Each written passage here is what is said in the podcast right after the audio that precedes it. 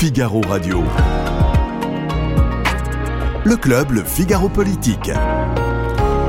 Yves Tréhard. Évidemment, on va parler beaucoup des retraites. On va se demander si cette sixième journée d'action eh bien, euh, est un tournant, comme on dit. Est-ce que c'est l'heure de vérité? euh, qui va euh, flancher euh, des syndicats euh, ou du gouvernement, du pouvoir exécutif.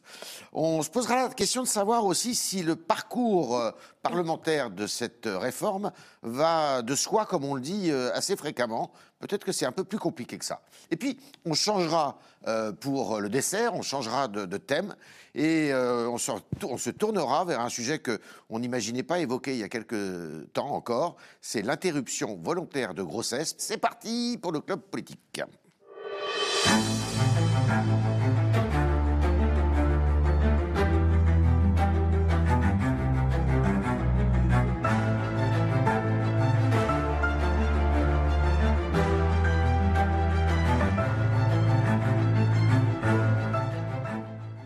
Avec un petit nouveau. C'est la première fois. hein. Bonjour Yves, bonjour à tous. Et oui, c'est la première, grande première. Florent Barraco, qui est euh, à la direction de la rédaction du Figaro. euh, euh, point .fr, on va se dire ça comme ça. Euh, bienvenue, bienvenue Merci de pour ce m'accueillir. débat. Euh, non, Marilou est déjà venue, Marilou Magal, Une fois. euh, qui est au service politique, qui se penche plus particulièrement sur les partis, on va dire, de, du côté droite de la droite. Hein.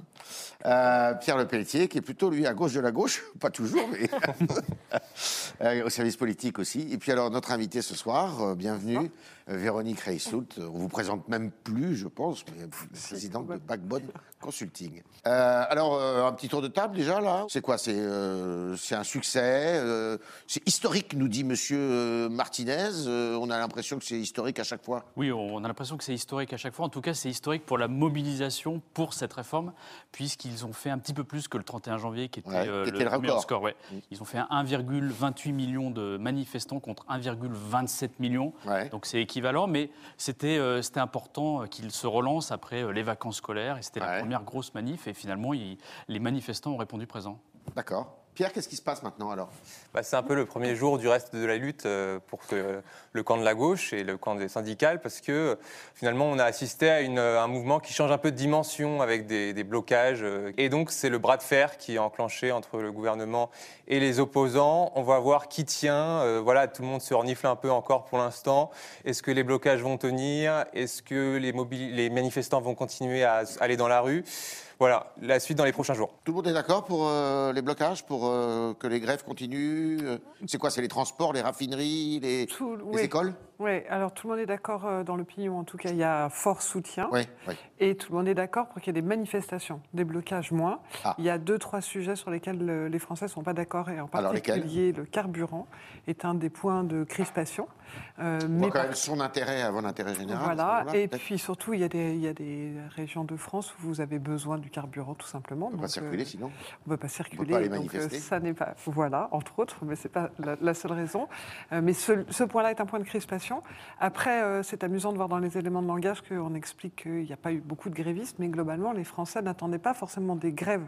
Ils avaient envie de manifestations. C'était ça leur principal sujet. Et surtout, de manifestations dans toute la France, ce qui a été le cas. Ce qui a été le cas, parce que vous avez même des, des petites villes euh, qui ont vu, euh, par exemple à Laval, il y a eu beaucoup de manifestations, à Clermont-Ferrand, à Tarbes, enfin dans des endroits où, a priori, toujours la même histoire. Il y a peu de mobilisation habituellement.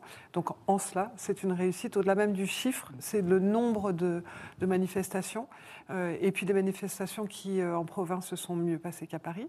Euh, moins de violence, en tout cas euh, plus apaisées, plus sympathiques. Euh, et ça, euh, dans l'opinion publique, c'est important, c'est de montrer une forme de mécontentement. La violence, c'était pas la violence de la loi euh, El Khomri ou. euh, Non, mais on a changé de préfet et ensuite, euh, qui, est un, qui est un petit sujet. Et puis après, euh, il y a- il y, avait une réalité qui est, euh, vous avez aussi les syndicats qui sont là pour euh, Oui, veiller euh, quand même à ce qu'il n'y ait pas de débordement. Mais c'était un des points importants pour les Français, qui était de dire, voilà, Il n'y a pas que Paris. Euh, et les manifestations, c'est important, bloquer peut-être moins, et puis on en parlera peut-être. euh, il y a aussi des challenges, blocages qui n'ont pas trop été appréciés euh, dans l'opinion publique. Alors, pendant ce temps-là, Marilou, euh, le Sénat, lui, continue son boulot. hein. Ils ont commencé à enta- enfin, ils ont entamé, pardon, l'examen de l'article 7, qui est celui qui, euh, eh bien, reporte l'âge de, légal de départ à la retraite de 62 à 64 ans. Bah, c'est là où tout se joue finalement, parce que le, le Ah. gouvernement Oui, espérait oui. Que, euh, que les sénateurs réussissent à examiner et voter le plus rapidement possible cet article, parce que pour eux, à partir du moment, c'est euh, François Patria, je crois, qui disait ça dans nos pages, qu'à partir du moment où cet article était voté, c'est bon, on pouvait euh, plus ou moins passer à autre chose, et ça validait quand même la position du gouvernement. Mais D'ailleurs, c'est précisément ce que craignaient euh, les insoumis, les députés insoumis à l'Assemblée nationale. et C'est Ouais. pour ça qu'ils justifiaient euh, l'obstruction en Mhm. disant si finalement, euh, lors des débats à l'Assemblée nationale, on fait voter, euh, enfin, le- le- il y a un vote sur l'article 7, on est sûr qu'il sera voté. Et donc, les Français, tous les Français qui ont un téléphone recevront une notification en disant l'Assemblée nationale approuve le report de l'âge légal. Mhm. Et donc, ça mettra un coup de canif euh, à la mobilisation. alors, ils étaient où, là? Oui, ils étaient où, aujourd'hui, les, les insoumis, là? Bah, la plupart étaient dans la rue, Ouais. tout simplement parce qu'ils n'ont pas de, parlementaire euh, Ouais, au Sénat. À l'Assemblée nationale, ils y sont pas. ouais. Oui. Et puis, ils, ils n'exi- ils n'existent pas au Sénat. ouais. Donc ils sont dans la rue, ils essaient de se trouver une place en fait entre les syndicats. Euh, je pense que moi, de mon côté, personnellement, je pense qu'il y a une erreur d'analyse en fait qui remonte à plusieurs mois, même années, Ouais. où ils considéraient que les syndicats en fait avaient été sur, en déclin. Et d'ailleurs, Ouais. on le constatait, hein, nous-mêmes journalistes, euh, dans les mobilisations, ils attiraient moins de monde, etc. Ouais. Et donc des insoumis, dont Jean-Luc Mélenchon le premier, euh, théorisaient qu'il faudra une grande fédération populaire euh, orchestrée par les politiques, donc, lui, sous-entendu lui, et pour euh, créer de la dynamique. Et en fait, euh, ce qu'on a vu, ce qu'on voit depuis plusieurs semaines, c'est qu'en fait tout ça est un peu démenti et que c'est le grand retour en force des syndicats. Alors, Florent, on, dit, bon, voilà, ils, ont, ils ont mobilisé tout ça, mais il ne faut pas oublier qu'en 2010, euh, la réforme, elle a suscité beaucoup de manifestations pendant plus de six mois, je crois, hein, avec euh, des rassemblements monstres. Et le truc, le, le texte est passé, hein, quand Oui, même. tout à fait, oui. 2010, on peut remonter aussi sous Raffarin, où aussi il y a eu beaucoup de manifestations. 2003, il y a eu énormément de manifestations. Mais typiquement, euh, Pierre parlait euh, de ce côté, euh, la loi est votée, donc c'est fini. On a l'exemple du CPE où la loi a été votée, elle était même Ouais. euh, par, signée par le président de la République et il, avait, il était revenu dessus. Donc euh, oui, ça ne veut pas dire que s'il y a encore 1,3 million, 1,5 million, euh, euh, ça, va, ça, ça va, ça va empêcher de, de voter la loi, mais ils essayent de mettre toujours un peu le- la pression sur le gouvernement, sur les sénateurs, sur euh, les députés. Véronique, qui est-ce qui défile? Euh, Est-ce bon, que ce sont déjà, déjà est-ce que ce sont toujours les mêmes depuis euh, le mois de janvier, là? Euh, il y a un noyau défile, dur. Il y, a, il y a un noyau dur qui défile depuis le début contre cette réforme. Ouais. mais qui n'est pas que euh, uniquement des manifestations contre la réforme. C'est aussi une envie d'expression d'une forme de mécontentement. d'achat. euh, Pouvoir d'achat. En fait, c'est un sentiment global de ça suffit, on en a marre parce qu'il y a l'inflation, qui Ouais. est le premier, premier sujet de préoccupation des Plus que les Français. retraites. Plus que les retraites. Ah oui Oui, C'est-à-dire vraiment. que là, ils sont dans la rue, mais pas pour les retraites, finalement. Dans le fond, non, parce que vous disiez euh, est-ce qu'il va céder, mais les Français sont convaincus que cette loi, elle va passer. Donc, euh, Mhm. c'est plus une façon d'exprimer un mécontentement. L'inflation les inquiète. Et euh, à côté, on leur dit qu'il va falloir travailler plus. Ils ont l'impression qu'ils ont moins. Et surtout, l'un des points de crispation, c'est les services publics et la dégradation des services publics. Donc, souvent, ils descendent en disant mais, en fait, l'État n'arrête pas de nous demander de faire plus. Et on a quoi en échange? On paye de plus en plus de taxes, on paye de plus en plus. euh, Et l'hôpital va pas mieux, et l'école va pas mieux. va pas bien, et la, san- enfin, Les voilà, la transports publics santé, le, le juridique, euh, l'éducation, enfin bref, on nous dit à chaque fois qu'il n'y a, pas de moyens pour ça. Et donc c'est aussi ça, en fait, euh, la raison pour laquelle les gens veulent tant descendre, et c'est aussi ça qui explique pourquoi est-ce que c'est un peu partout en France, parce que c'est ce sentiment de ben, tout part à volo, ça va pas. euh, Oui, le pays est un peu détraqué. euh, et le pays est détraqué. Et donc, nous, euh, dans, nos, dans nos territoires, puisque c'est le thème consacré maintenant, En province en province, ben, les gens disent ben, nous, ça va pas. Donc, on- a envie d'exprimer ce mécontentement. Et il y a peu de gens qui manifestent en disant je vais descendre dans la rue parce que le gouvernement va plier sur cette, sur cette loi. Au-delà d'un changement de catégorie de manifestants, euh, ce qu'on on a discuté avec les localiers qui ont couvert le, le- Le calier du Figaro. du hein. Figaro, qui Ils sont basés, il faut le dire. à Nantes, à Bordeaux, à Nice et à Lyon, Ouais. et nous expliquaient que euh, finalement il y avait une sorte de radicalité dans le discours, c'est-à-dire Ouais. qu'on n'était plus sur la manif un peu bon enfant du début, mais qu'il y avait des mots très très durs pour la situation euh, économique, sur l'inflation, sur la manière aussi de faire passer la loi, donc le côté euh, on va, on, on y va 49.3. le, le Mm. 47.1, le 49.3, etc., etc. Ouais. Et donc il y avait un ton un peu plus radical chez les manifestants.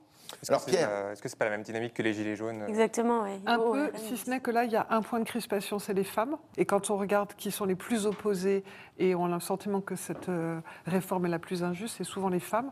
Sachant qu'il y a un petit champ sémantique, euh, c'est un choix qu'a fait le gouvernement, hein, mais euh, ils sont partis sur la notion d'une réforme juste. Oui. Quand vous dites juste, bah, le contraire, c'est injuste, donc c'est ce qu'on entend, alors qu'il serait parti sur une donnée factuelle qui est, euh, il y avait cinq euh, personnes, enfin cinq- cinq actifs pour un inactif avant, il va y en avoir 1,3 pour un.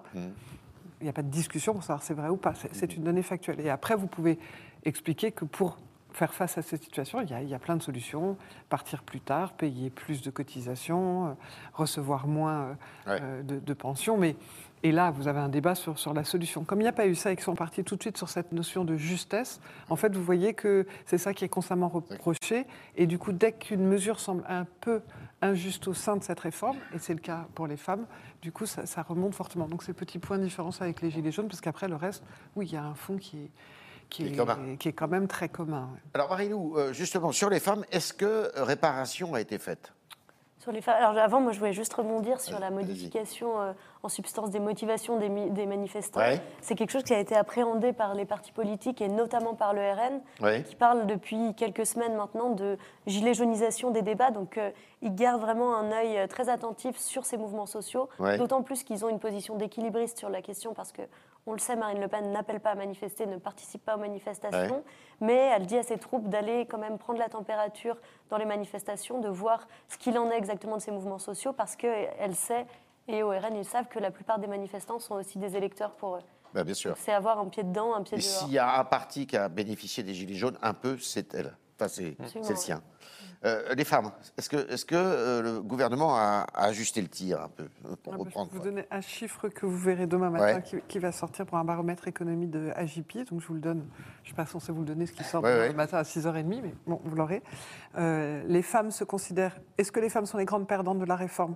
64% des Français disent oui, mais quand on regarde hommes-femmes, les hommes disent 57%, 71% des femmes françaises pensent que nous sommes les grandes perdantes de cette réforme. D'accord. Donc ça vous explique pourquoi elles sont dans Ouais. la rue. Donc, réparation n'a pas été faite. Enfin, Euh, c'est pas puis- passé, quoi. En tout cas, non, le message n'a pas été transmis et c'est l'éternel euh, en même temps macroniste. On a l'impression que c'est à la fois une défaite pour le camp présidentiel qui quand même cède en partie, mais le message n'est pas reçu par les oppositions ou par les électeurs. Donc au final, euh, la, la balle est au centre pour tout le monde et ça fonctionne pas, le message passe pas. Alors, il y a une autre catégorie de personnes qui, finalement, ne sont pas mobilisées. Il y a un jeune député euh, LFI là, qui a appelé les, les, les, lycéens et les étudiants à se mobiliser, à, à fermer leurs établissements. Ça n'a pas marché, ça. Bah non, et moi j'avoue qui suit les insoumis de près, Ouais. euh, j'ai été un peu étonné. Enfin, c'est vrai qu'ils prennent toujours, euh, ils utilisent beaucoup les réseaux sociaux pour faire la communication, pour Ouais. mobiliser, mais là c'est tellement trop tellement énorme que en fait Ouais. euh, ça fait l'effet inverse et il y avait des journalistes du Figaro qui rapportaient des paroles de jeunes dans les cortèges et qui les, ces jeunes-là disaient non mais il se prend pour qui? Enfin on n'a pas besoin de lui on n'a pas besoin d'un challenge TikTok pour euh, aller dans la rue et bloquer des enfin pour bloquer Ah oui, il appelle ça un challenge TikTok. Ouais. C'est un challenge TikTok, challenge vraiment. TikTok. Et, et pour vous dire, ça a fonctionné sur le volume. Plus de 150 000 messages sur ce Ah, fameux ouais. Mais ils sont Ouais. presque tous négatifs. Ah oui. Et voire même les jeunes expliquent, mais comment tu étais. Enfin, le traitaient de bouffon en disant, mais, mais mon pauvre ami, pour aller à l'Assemblée nationale, il suffit de s'inscrire, on n'a pas besoin de gagner sa place, c'est la maison du peuple. Donc euh, c'était même contre-productif sur les jeunes qui lui donnaient des leçons en disant, ben, il va falloir que tu révises un petit peu tes droits. D'ailleurs, quand on remonte le, constitutionnels. Ouais. quand, quand on remonte le hashtag euh, sur Twitter, on voit, on voit rien. Enfin, il n'y a pas du tout de, de photos de. Mais non, de- les- c'est bloqué. non, euh, oui. Enfin, c'est bon, loupé quoi. Il y a eu- Tout ça, il y a eu moins d'un pour cent Oui. d'établissements scolaires bloqués. 1,3, Moins je 20%. crois. Moins un, moins un- Moins autour d'un pour cent. euh. 1% de lycées Ouais. bloqués. ouais. D'accord. Euh, Véronique, s'il y a blocage dans certains secteurs, là, euh, est-ce que ça peut casser le front syndical avec des syndicats qui disent ben non, nous, on n'est pas d'accord, style CGE, euh, C- euh, CGC, euh, je ne sais plus comment il s'appelle d'ailleurs, CGC, euh, Monsieur Omril, Voilà. euh, par rapport à Monsieur Martinez, ou euh, au contraire, eh ben, euh, euh, tout le monde est d'accord. Alors on va dire que déjà les syndicats, comme vous l'avez fortement et judicieusement dit, euh, se sont refait une, une beauté. Euh, Pour le voire- moment. Pour le moment, mais, mais c'est quand même plus profond que ça n'en a l'air parce que les cotisations euh, enregistrées en ce moment par des syndicats n'ont jamais été aussi, importantes de- depuis euh, près de 10 ans. Donc euh, oui, il y a quelque chose. Euh, après, c'est pas tant les syndicats. Quand on regarde dans toutes les études, blocage, la France va pas bien, euh, ça perdure. C'est pas les syndicats qui vont être jugés responsables, mais le gouvernement. Mmh. Donc euh, ils peuvent peut-être euh, avoir des mots entre eux et ne plus être d'accord sur la ligne, Ah, vous mais, s'il y a des blocages, c'est le gouvernement qui sera c'est le tenu pour gouvernement qui responsable. sera tenu pour responsable. Après, c'est le principe d'un sondage et une photo à un instant T, et les choses peuvent évoluer. Mais pour le moment, globalement, ils considèrent qu'il n'y a pas eu du tout de signe d'ouverture de la part du gouvernement. Donc ils disent, bah forcément, on va aller vers une logique de, de blocage et, et- et d'enquistement de la situation s'ils ne bougent pas un tout petit peu. Donc c'est eux qui seront responsables. Après, est-ce que les syndicats resteront alignés? Je ne sais pas. Ça reprend euh, justement le fait de dire que le gouvernement sera responsable, c'est exactement ce que dit le RN. C'est ça. Pour euh, arriver à trouver une position d'équilibriste, ils disent que euh, ils soutiennent les manifestants et que par ailleurs, si des blocages arrivent, blocages que le RN ne souhaite pas, les manifestants ne seront pas responsables et ce sera la faute du gouvernement. Oui. Alors, le, le RN, lui, il est spectateur dans l'histoire, mais c'est lui qui ramasse les, marrons du feu ou pas? Ils espèrent, ils espèrent, euh, comme souvent, euh, arriver à, à être un peu les bénéficiaires de la colère populaire. Et ils ils sont quand même, euh, je, je trouve, euh, la, la- la- la théorie du grand équilibriste, euh, au bout d'un moment, ça ne va pas fonctionner parce que si on écoute les discours des dirigeants frontistes, c'est on n'appelle pas à manifester. Les syndicats ne veulent, ne veulent pas de nous dans les cortèges, donc on ne va pas soutenir des syndicats euh, qui, qui nous crachent dessus. En revanche, certains députés sont forcés d'aller dans les manifestations, donc contredisent la direction du parti, euh, qui du coup est forcée de dire nous soutenons les manifestants. C'est une position qui ne peut pas à, à terme durer parce qu'il n'y a pas de vision aussi sur ce mouvement, il n'y a pas de vision globale. Le président de la République, lui, se- euh, lui nous, nous parle de- du vaste monde. Oui. Euh, Il nous a dit euh, la semaine dernière, euh, il n'y avait pas que les retraites dans la vie, donc Oui. il se- voilà, à bonne distance. Mais est-ce que c'est un message qui est, à votre avis, qui peut perdurer quoi? Bah, à un moment, il va falloir qu'ils prennent la parole euh, de manière un peu plus euh, volontariste, surtout que c'est un peu ce qu'on a vécu lors des précédents quinquennats de Nicolas Sarkozy, de François Hollande, qui ont fait une sorte de jurisprudence de porter eux-mêmes les réformes, même impopulaires. Et donc, s'il veut euh, se dire, moi je porte une réforme impopulaire, mais qui est primordiale pour le pays, il va devoir porter, euh, cette parole, surtout qu'on voit notamment Olivier Dussopt, euh, notamment Olivier Véran, que le message est parfois brouillon avec des petites erreurs de communication. Euh, Olivier Véran qui a dit que si le, le blocage continuait, continuait longtemps, ça mettrait à mal euh, la situation de la France. Olivier Dussopt qui dit que c'est une réforme de gauche, alors que on voit que c'est- ça Pas plutôt fait fait des clins d'œil euh, à droite. Ouais, ouais. Donc à un moment, et Elisabeth Borne qui fait le job, mais ça n'imprime pas vraiment dans l'opinion. Donc à un moment, il va falloir qu'il porte, lui, ce message. Alors pourtant, j'ai regardé certains sondages. Hmm. La cote du président de la République remonte un petit peu au mois de mars. Ouais, elle est un peu 3, redescendue 4 depuis points, deux- je crois. ouais. Alors que celle de la Première ministre euh, ch- Parce que pour le, continue à descendre. pour le moment, celle qui incarne la réalité de la réforme, Ouais. euh, elle est même vue comme, ben voilà, il l'a envoyée au front et, et si quelqu'un doit sauter, peut-être ce sera elle ou, ou Monsieur Dussopt. Pour autant, euh, on voit bien dans les, les messages qu'on commence à se demander pourquoi est-ce qu'il n'est pas plus présent. Effectivement, il va falloir à un moment donné qu'il monte un peu au front, ne serait-ce que parce que c'est souvent une des raisons quand on demande euh, pourquoi est-ce que c'est maintenant cette réforme? Parce qu'il y a d'autres sujets, c'était peut-être pas si prioritaire, même si c'est important. Parce que les Français, en revanche, quand on regarde dans les sondages, ils sont d'accord pour dire qu'il faut bouger les choses. C'est juste Ouais. la façon, le moment. euh, voilà. Ils, ils- ils remettent en question certains principes, mais pas la réforme, le principe de réforme en soi. Et il est à chaque fois avancé que c'était la réforme du président, qu'il l'avait d'ailleurs annoncé pendant euh, sa campagne, qu'il a été élu pour ça. Ouais. Et donc, ils disent, bah, si c'est tant sa réforme, il va falloir à un moment donné qu'il monte un peu au créneau. Et quant à sa popularité, elle, elle descend quand même un petit peu. Ouais. En tout cas, le, le camp social fait le pari que ces blocages vont l'obliger à, À, à monter. à, à sortir voilà, du bois. Et en fait, le, le pari, c'est tout simplement de, de mettre un peu à mal l'économie euh, et que les patrons, c'est comme ça qu'ils le disent en tout cas à gauche, que, que les patrons se plaignent en fait que, ces- que ces blocages coûtent trop cher et que voilà et qu'ils finissent par se plaindre au président en disant bon maintenant voilà ça nous a coûté trop cher donc il faut faire quelque chose donc euh, eux espèrent re- retirer la réforme. C'est le pari. Alors, C'est un ima- petit pari, ouais. imaginons que cette réforme passe. On va en parler là sur le plan euh, le législatif. Euh, il doit changer de Premier ministre? Alors, c'est la question piège pour moi. Euh, Bah ouais, parce que euh, si on n'arrête pas de le dire, il veut enjamber, il enjambe rien du tout. Mais une fois que cette réforme elle est acquise, euh, sur le plan législatif, euh, on sait que derrière il y a euh, une loi sur l'immigration, euh, il y a probablement des choses sur la sécurité, il y a, y y beaucoup d'autres sujets C'est ça, il y a un vaste programme derrière et, et l'image de la Première ministre, elle sortira forcément. sur le travail aussi. ouais. écorné euh, de, de ce débat et qui sera quand même, si ça passe, une victoire parce que c'était, comme vous l'avez dit, le cœur névralgique de son programme. Ouais. Et symboliquement, ce serait bah, effectivement une bonne chose qu'un nouveau visage porte les réformes à venir. Florent, Après, il faut, il faut trouver le nouveau visage, parce que on Ouais. sait que le- les castings, c'est le- la partie la plus difficile des quinquennats d'Emmanuel Macron. Ouais. Donc c'est remplacer euh, Elisabeth Borne, mais pour mettre qui? Peut-être pour récompenser la droite qui aurait voté et aidé euh, Ah ouais. à faire passer la, réforme. Mais ça, après, on rentre, dans, Ouais. on rentre dans l'expectative et euh, dans la prédiction politique. Après, elle, a- elle aurait tenu le cap, Ouais. ce qui est quand même une qualité euh, dans Ouais. cette période. Et bon, si la réforme passe là, euh, ce printemps, euh, est-ce que cet été on s'en souviendra Euh. Voilà. Enfin, Ouais. Alors, justement, mais eh, il faut qu'elle passe le cap, il faut que la loi soit votée. Alors, on va euh, se résumer sur euh, le calendrier. La réforme, euh, elle va arriver à terme au Sénat dimanche. Euh, la question est de savoir si toute la loi, les 20 articles seront examinés d'ici à dimanche. Après quoi, il y aura une commission mixte paritaire avec sept sénateurs et sept députés. Le Sénat, la, le- droite a la majorité au Sénat. Euh, les, les- à l'Assemblée nationale, bah, euh, normalement, il devrait y avoir des gens de la majorité, donc on peut imaginer que ça passe, euh, parce que ça va revenir au- à l'Assemblée nationale après. Mais ça peut bloquer. Pourquoi ça peut bloquer? Eh ben, euh, je vais demander à qui on n'est pas tous d'accord. À Marilou.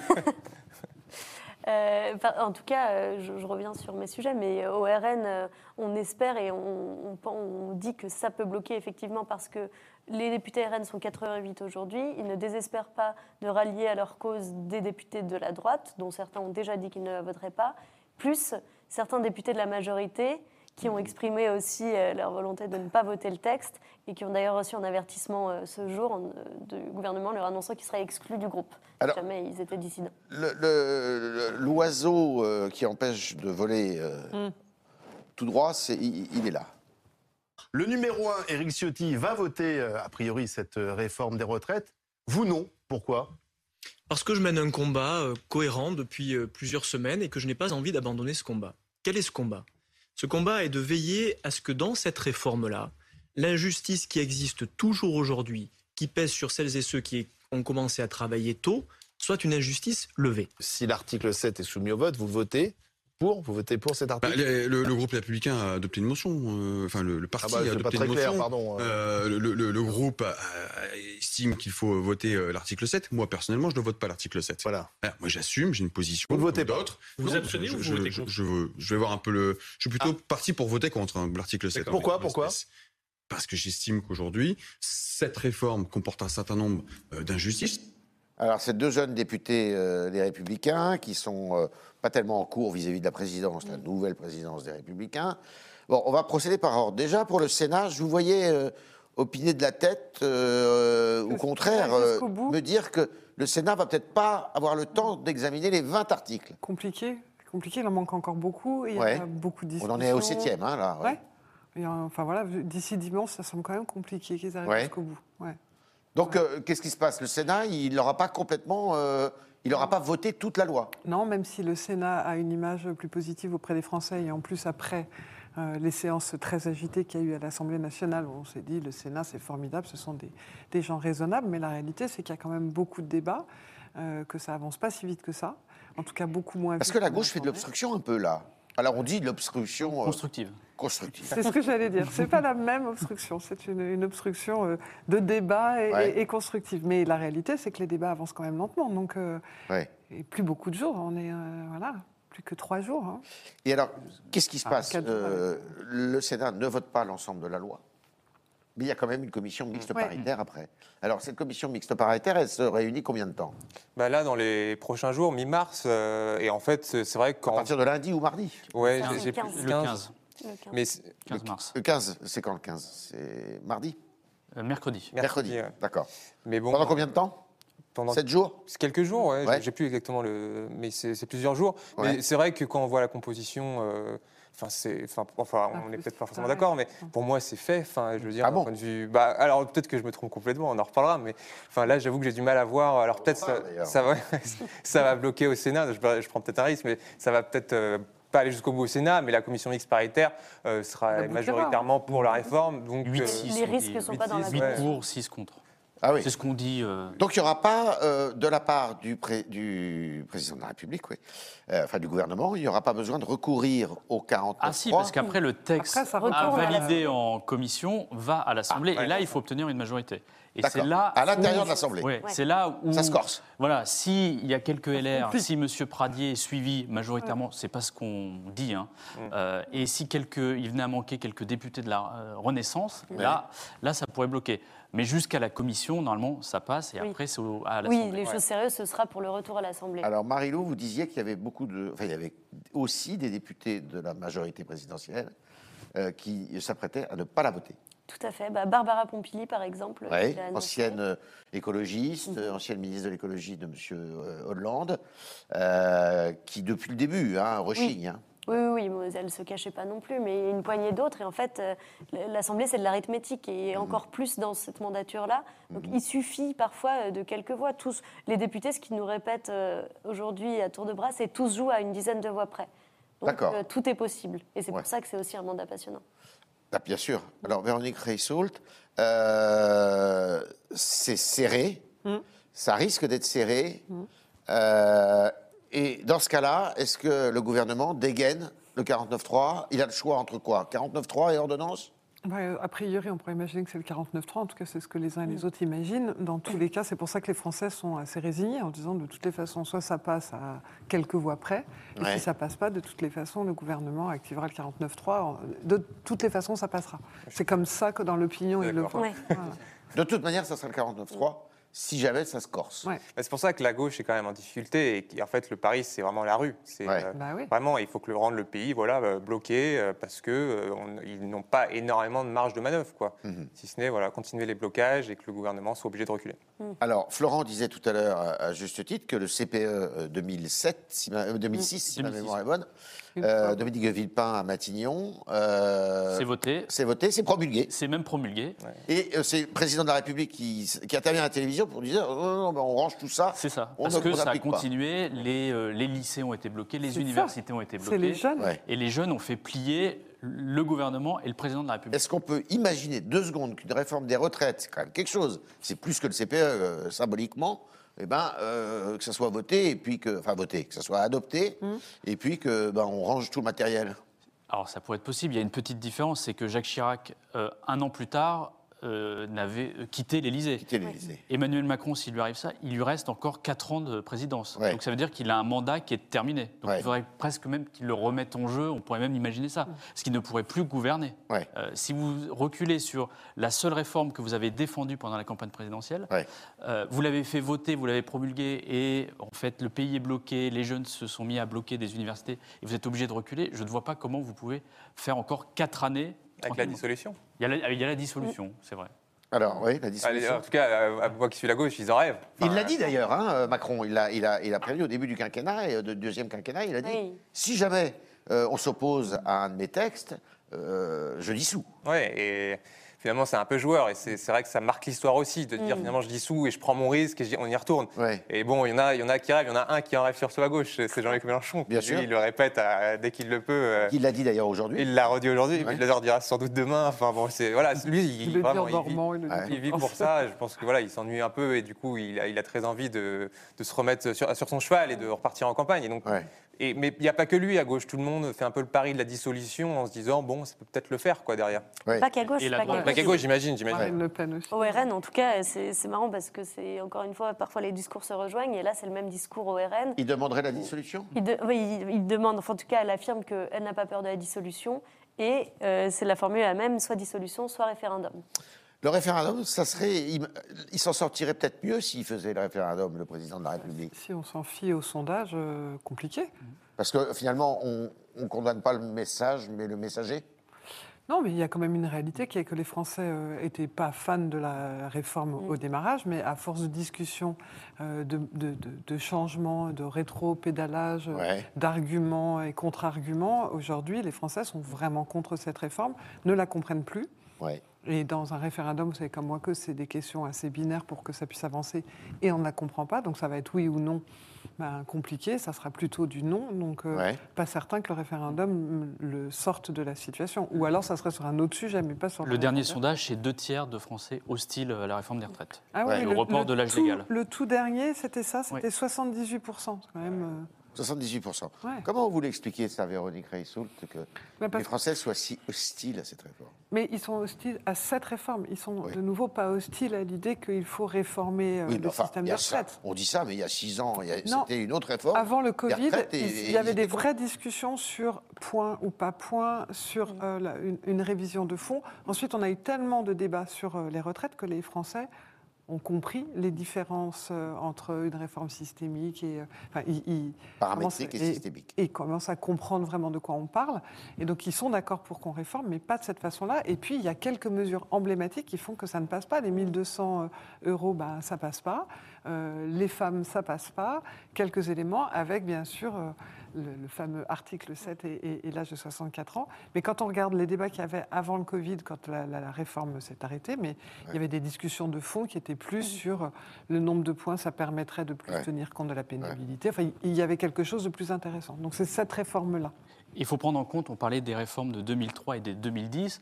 On a souvent dit c'est une réforme pour que ce soit l'équilibre. Euh, on va réformer, il n'y a plus de problème. 2010, même problème. Et là, on est en 2023. Donc les gens se disent on a, en fait, tous les 10 ans, on a une Ouais. petite réforme Ouais. qui nous attend. Donc c'est difficile à faire accepter.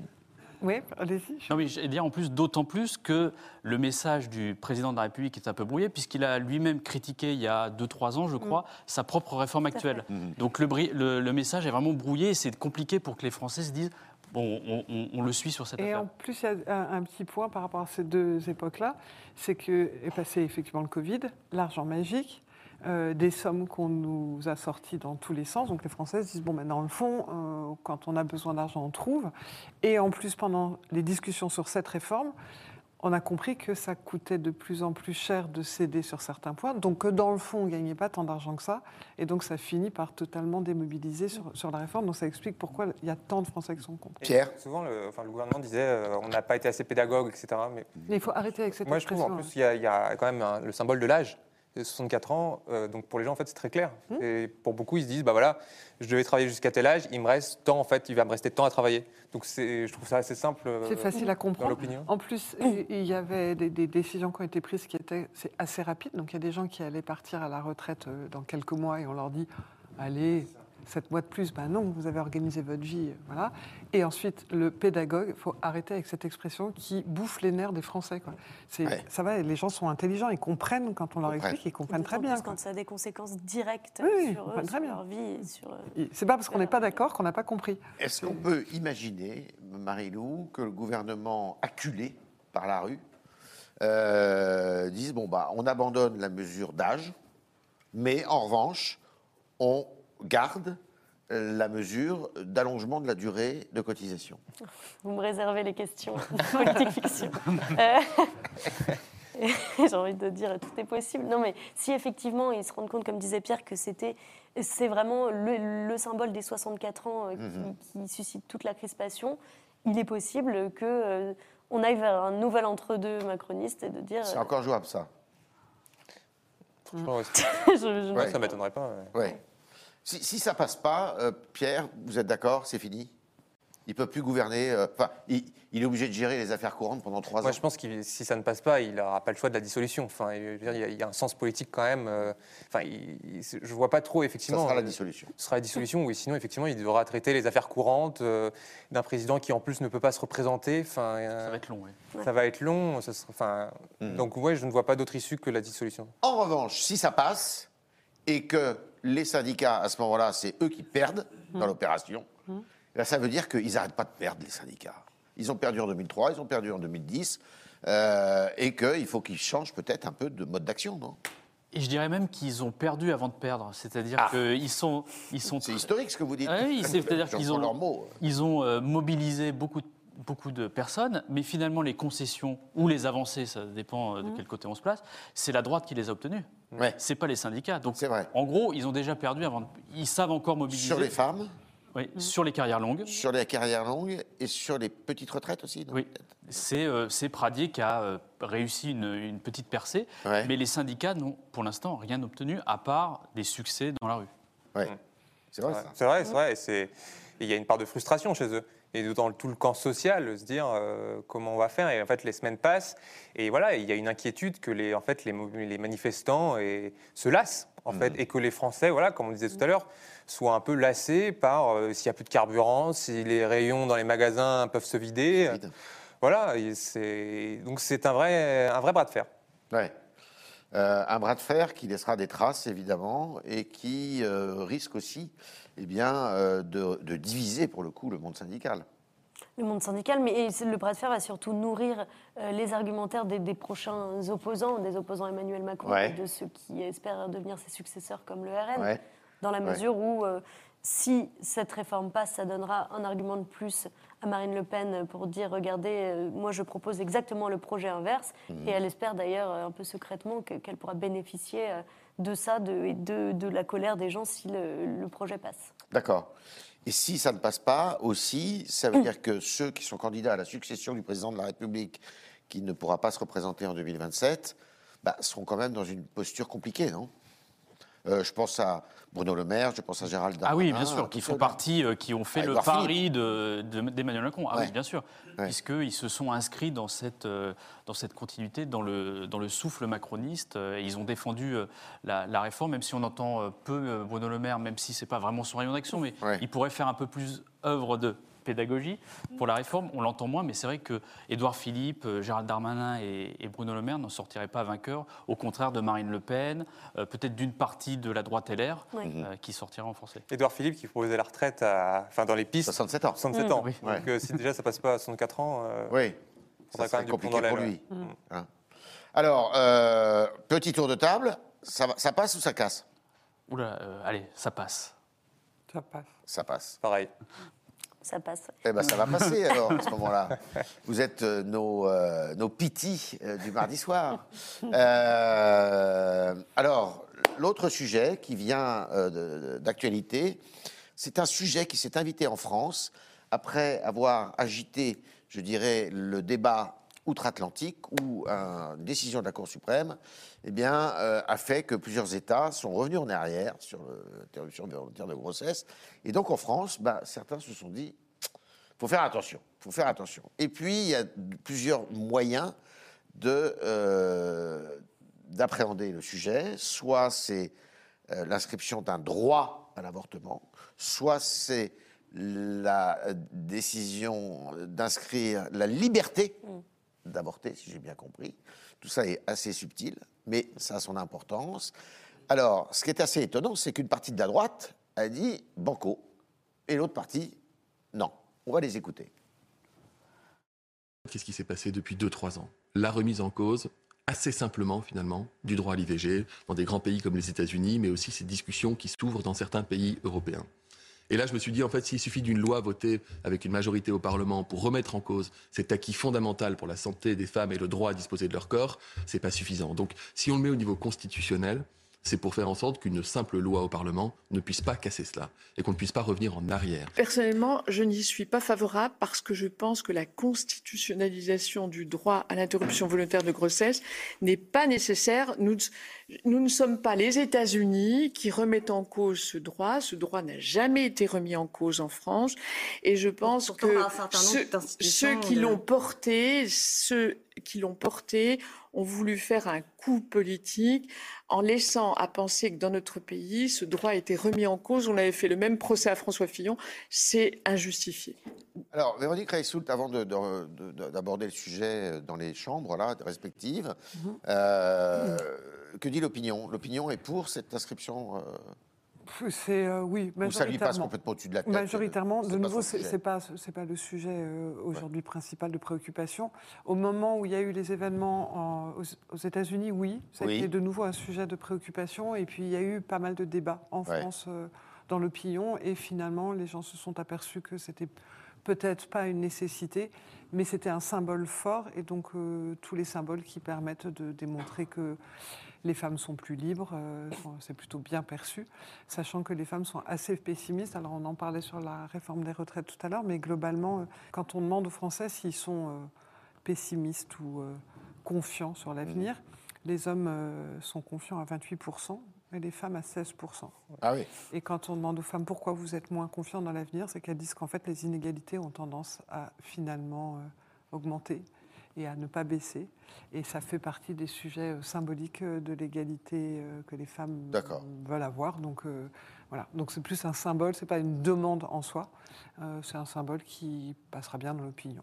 Voilà. Alors, Florent, normalement, une constitution qui est là pour euh, organiser le mécano institutionnel du pays, est-ce que euh, l'IVG, ça a sa place là, dans ce texte-là Ah, C'est Dans la loi fondamentale. C'est très très compliqué euh, de parler de ce sujet qui est un sujet abrasif. Je ne sais plus qui disait, je crois que c'était Michel Debré ou je ne sais plus quel grand concepteur de la, de la Ve République qui disait il faut manier la Constitution avec des pincettes et moins on y touche, mieux c'est. Euh, là, on, Surtout c'est lui qui l'avait en partie écrit. voilà, tout à fait. Donc, Euh, mais le, c'est un, c'est un sujet qui nous vient des États-Unis. Ouais. Et euh, je relisais un, un article, je fais un peu de pub pour le Figaro, un, un article de, de Laure Mandeville qui Ouais. nous expliquait qu'il ne fallait pas transposer le débat euh, des États-Unis en France parce que c'était pas du tout la même façon dont on avait imposé le droit à l'IVG. C'est-à-dire qu'en France, il y a eu un consensus avec un vote au Parlement, avec Simone Veil, etc. Et que finalement, tout ça, euh, ça a été accepté au fil, au fil des années, ce qui n'est pas le cas aux États-Unis. Et en fait, j'ai l'impression qu'on apporte une mauvaise réponse à une question qu'on ne se pose pas. Euh, Typiquement, moi, cet après-midi, j'ai refait un peu tous les, les programmes politiques de la, des précédents, précédents euh, candidats à la présidentielle de 2022. Il n'y a aucun candidat à la présidentielle qui n'a remis qui a remis en cause le droit à l'IVG. Y compris Marine Le Pen? Absolument. Elle a été, à un moment, elle a eu un discours un peu ambigu, peut-être. Marine Le Pen, sujet. son discours a évolué ouais, sur la question. Il fut un temps où elle parlait d'avortement de confort, etc. Bon, ce Oui. temps euh, manifestement est révolu. Ouais. Aujourd'hui, euh, elle a quand même un peu louvoyé sur le sujet de l'avortement. Elle a d'abord euh, dit qu'elle ne voterait pas la constitutionnalisation. Ensuite, elle a proposé son propre amendement pour contrecarrer celui de la gauche. Mhm. Finalement, elle était absente le jour du vote. Mais globalement, le- l'argumentaire du RN, c'est de dire euh, il n'y a pas de feu, pourquoi est-ce que vous sortez l'extincteur? Ouais, le, le droit à l'avortement n'est pas remis en cause. Donc, on n'a aucune raison de l'inscrire dans la Constitution. Alors, l'inscrire dans la Constitution, cher Marinou, ça suppose euh, euh, bah, une réforme. De cette même Constitution. Et il y a plusieurs moyens, Pierre, Ouais. euh, eh ben, de faire, d'opérer ce changement. Alors, un référendum, mais celle qui est surtout privilégiée, de ce que j'ai compris, c'est un vote des deux chambres, puis un congrès. 3 cinquièmes, hein Oui, c'est ça. Ou voilà, et qui a Enfin, non, euh, euh, chacune des chambres vote de la même façon. Ouais, et après, il faudra 3 cinquièmes du 3 congrès. cinquièmes du Congrès, à pour la- Versailles. pour l'approuver. Euh, donc, il faudra voir les équilibres. Mais en tout cas, ça semble la, la piste euh, privilégiée. Moi, ce que je, euh, je trouve aussi sur le sujet, c'est aussi le calendrier. En fait, on est en pleine euh, réforme des retraites. euh, la gauche est vent debout. Et en fait, Emmanuel Macron, s'il annonce la constitutionnalisation demain, il prend un peu tout le monde à contre-pied en disant euh, Regardez, euh, tout le monde dit que je parle à la droite. Et hop, il, il donne un moyen de gage. récupérer la gauche un Bah, peu. Franchement, c'est un totem de la gauche euh, féministe, écologique. Enfin, tout le monde à gauche euh, attend ça et depuis des, des années, voire des décennies. Enfin voilà. Et, et là, si Macron demain, en pleine réforme des retraites, annonce ça, bah oui, c'est un, contre-pied. C'est un peu cynique, mais stratégiquement, c'est plutôt malin. Euh, Véronique Reissoult, les 3 cinquièmes, il les a s'il passe par ce voilà, cette voie-là du Congrès? Ouais. Ce qui- est compliqué, en fait, c'est- c'est- c'est- je voulais juste rebondir, c'est que oui, c'est un signe à la gauche, mais par exemple, le discours qu'il fait demain sur euh, Gisèle Halimi passe pas à gauche. Euh, c'est pas si simple que ça de manipuler euh, des symboles euh, et d'essayer de, de- de récupérer quelque chose, parce que voilà, la sincérité, c'est quelque chose qui est important sur ce sujet-là en particulier. Comme ça, un sujet de société, ça va bien plus loin que simplement des postures politiques, c'est des convictions intimes et personnelles. Et euh, voilà, je pense qu'il aurait tort de jouer avec ça, parce que je ne suis pas certaine que la gauche euh, lui en serait gré. Alors la gauche, mais il sait aussi que ça divise la droite. Ça divise la droite. Je peux ju- juste Ouais, je rajoute quelque sûr. chose en disant que on va se souvenir que dans la précédente mandature, quand euh, on avait déposé euh, cette, euh, cette demande de constitutionnalisation de l'IVG, c'était une partie de la Macronie qui s'était élevée en disant euh, ne, pas d'émotion, on, ne fait- on ne manipule pas la, la Constitution avec Ouais, l'émotion. Donc ouais. on, va, lui- on va ressortir ces archives comme, euh, Ouais. comme d'habitude et voilà, on va voir que le que, que c'est un petit coup politique. Et sur la droite, oui, bien évidemment, c'est des questions qui divisent la droite, comme la fin de vie, tous ces thèmes de société.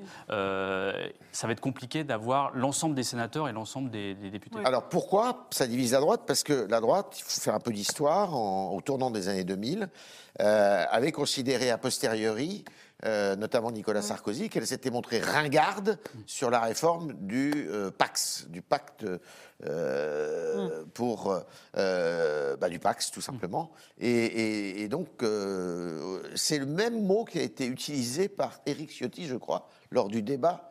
euh, pour la primaire de, enfin pour les, la, la présidence de LR, Pierre. Ouais, mais c'est vrai que ça, ça montre quand même que la droite bouge. euh, que voilà, il y a des choses qu'on n'entendait pas il y a quelques années qui comment- commencent à s'entendre, mais en fait, c'est effectivement comme euh, ce qu'on voit aussi au RN.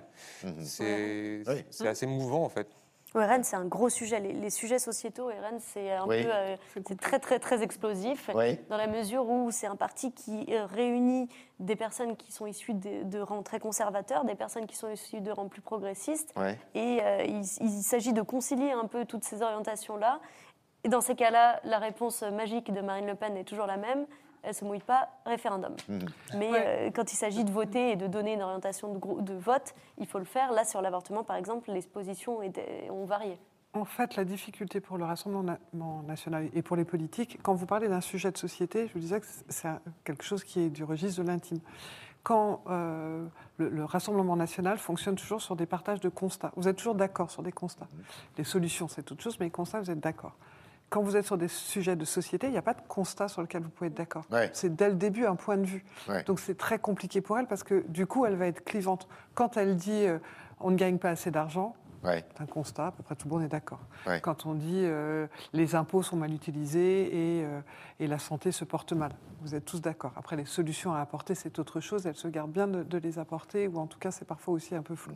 Mais quand vous dites euh, l'avortement, la fin de vie, ce sont des sujets de société où il n'y a pas à la base un constat que nous partageons tous, chacun dans son intimité. Donc, elle est extrêmement mal à l'aise. C'est plus facile, entre guillemets, pour euh, des politiques de droite où le sujet de l'intimité et des convictions, qui parfois sont des convictions aussi euh, religieuses, sont un point euh, pour lequel on va voter ou pas voter, et en tout cas on se rapproche de, de- de la droite. Mais le Rassemblement national, ils sont partis sur un truc où ça va être- c'est compliqué pour eux, les sujets de société. Justement, euh, même au-delà du seul sujet de l'avortement, ça révèle en fait euh, d'une certaine manière les failles idéologiques du RN, Ouais. qui a toujours été un parti qui s'est construit en opposition à et n'a jamais eu à être effectivement source de propositions et à apporter vraiment une vision sociétale, une vision globale sur des sujets euh, comme les sujets Ce sont des sujets douloureux et délicats surtout, euh, très intimes. Mais vous La fin de vie, c'est la même chose. Ouais. Dès que vous n'avez pas de constat, c'est compliqué. C'est c'est compliqué. On parlait de, des, comment dire, des, comment on pouvait constitutionnaliser l'IVG. Donc il y a euh, le, le Congrès au 3 5 e Ouais. Mais s'il y a un référendum, Mm. c'est un risque énorme. Parce que si la réponse est non, parce qu'on sait que les, les Français répondent souvent à À côté de la- celui qui a posé la Voilà. question. ouais. Qu'est-ce qu'on fait si les Français disent non? Est-ce que là, on ne va pas rentrer dans, dans un engrenage négatif sur une remise en cause et faire euh, euh, remonter des souvenirs douloureux? C'est aussi un risque à prendre en compte. Alors, il y a deux précédents. Euh, il y a un précédent sur la réforme du quinquennat, euh, du septennat au quinquennat, où le président de la République Chirac avait dit vous votez pour. Bah, euh, très bien. Vous votez contre bah, Très bien aussi. euh, peu importe, vous faites ce que vous voulez. Et puis, il y a euh, le référendum du 29 mai euh, 2005 où eh bien, euh, le référendum a été rejeté par, les, par les Français. Euh, ça ne l'a pas empêché de continuer euh, son euh, Ça n'a pas eu depuis, oui. Tout le monde ne savait pas Charles de Gaulle, je crois. hein. Euh, En tout cas, c'est- mais c'est- la voie référendaire paraît quand même Ouais. assez étonnant. Enfin, Oui. surprenant, ça Oui, serait très surprenant. risqué. en plus. Mais c'est c'est populaire, du coup. C'est, euh, En tout cas, c'est c'est une mesure qui serait soutenue, si je comprends bien, dans l'opinion. Euh, Oui, globalement, l'opinion est plutôt, Plutôt favorable, mais, mais ne voit pas trop l'intérêt. C'est pas, c'est- Ouais. c'est pas un sujet de débat. Et globalement, se disent est-ce que franchement, c'est le coup, sujet si, on dézoome par rapport aux autres pays, nos voisins européens, est-ce que ça montre aussi qu'il y a moins de... Ah, euh, C'est pour ça que le référendum serait dangereux, parce qu'on est moins attaché quand même à ce sujet, parce que justement, c'est assez clivant. Ouais. que dans d'autres pays, en particulier pays, pays nordiques, où là, la, la Mm. question ne se pose absolument pas. On va attendre les jours à venir pour savoir, euh, euh, à propos des retraites, quel sera le régime euh, auquel nous serons soumis. Euh, et on verra euh, si bah, les blocages, euh, la grève, ici ou là, euh, se perpétuent. En tous les cas, ça sera encore, évidemment, le sujet du club de la semaine prochaine.